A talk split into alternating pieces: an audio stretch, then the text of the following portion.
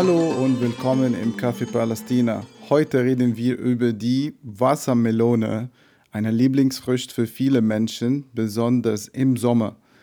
Aber wir reden hier wirklich nicht über den Geschmack der Wassermelone, wir reden über die Bilder von Wassermelone, die bei den Pro-Palästina-Protesten zu sehen sind.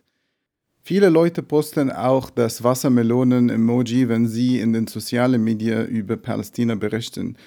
Was hat das zu bedeuten und was hat die Wassermelone mit Palästina zu tun? Es gibt eine Geschichte aus der Geschichte Palästinas, die das erklärt. Nach dem Sechstagekrieg von 1967, in dem Israel das Westjordanland, den Gazastreifen und Ostjerusalem besetzte, sowie die Sinai-Halbinsel in Ägypten und die Golanhöhen in Syrien. Aber jetzt geht es um Palästina. Nach diesem Krieg verbot die israelische Regierung das Zeigen der palästinensischen Flaggen. In diesen drei Regionen in Palästina könnte niemand die Flagge hissen.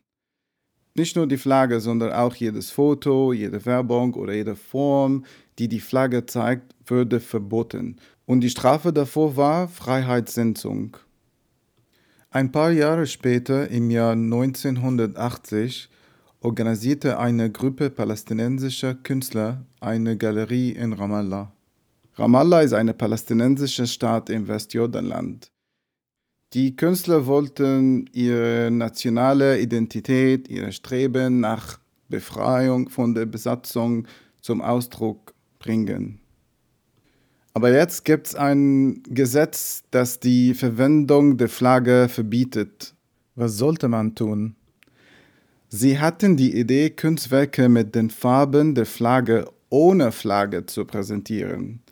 Das heißt, Zeichnungen mit den vier Farben Rot, Grün, Schwarz und Weiß. Eine gute Idee, aber leider war das Ende nicht gut. Die israelische Polizei stürmte die Galerie und verhaftete die Künstler, obwohl sie nicht gegen das Gesetz verstoßen hatten. Die Polizei sagte, dass die Farben der Flagge ebenfalls verboten sind. In einem kürzlich geführten Interview sagte Sliman Mansour, er ist einer der Künstler, dass ein Polizist versuchte, sie davon zu überzeugen, keine politische Kunst zu machen. Der Polizist fragte ihn, warum malen Sie nicht eine Blume oder nackte Figuren?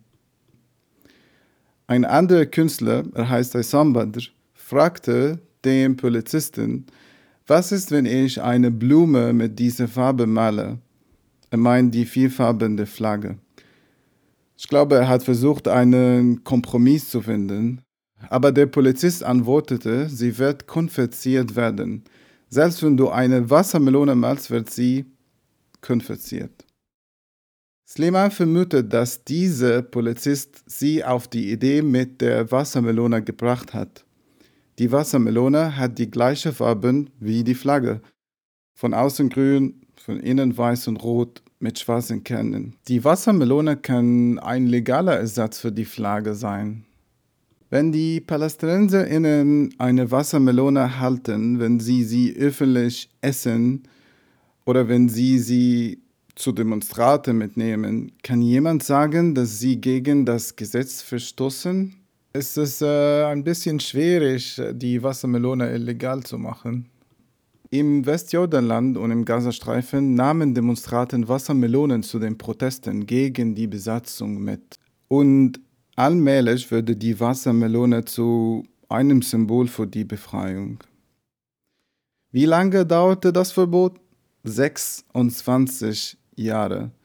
Es wurde 1993 nach der Unterzeichnung äh, des Oslo-Abkommens aufgehoben. Nach 26 Jahren können die PalästinenserInnen wieder ihre Flagge hissen. Keine Wassermelonen mehr.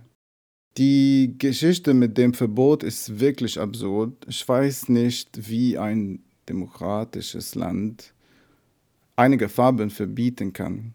Unglaublich. Aber es gibt noch mehr Absurditäten. Im Januar 2023 ermächtigte die israelische Regierung die Polizei, die palästinensische Flagge wieder zu konfiszieren. Es gab eine kreative Reaktion auf diese Entscheidung. Eine jüdisch-arabische Friedensgruppe namens Sasim verteilte Bilder von Wassermelonen und unter jedem Bild stand, dies ist keine palästinensische Flagge. Kreativ und lustig. Die Geschichte der Wassermelone ist traurig und inspirierend. Traurig, weil es ist eine Geschichte über den Versuch ist, Menschen ihre Existenz zu verweigern. Aber sie ist auch inspirierend, weil diese Menschen diesem Versuch widerstanden haben. Und am Ende hat die Wassermelone gewonnen. Für viele Menschen auf der ganzen Welt ist die Wassermelone heute ein Symbol für Freiheit und Befreiung. Ich hoffe, die Geschichte über die Wassermelone hat euch gefallen. In der Episodenbeschreibung oder Shownotes gibt es ähm, einen Link zu den Kunstwerken von Suleiman und Badr und andere palästinensischen KünstlerInnen. Ihre Galerie heißt Zawiya, das bedeutet Ecke auf Arabisch, also die Ecke-Galerie. Ich finde ihr Kunst sehr schön. Schaut es euch an und bis bald.